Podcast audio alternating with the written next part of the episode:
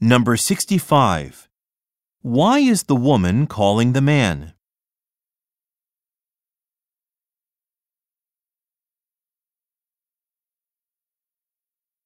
Number 66.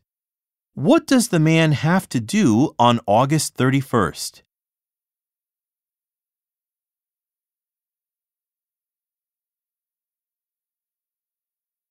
Number 67. Look at the graphic.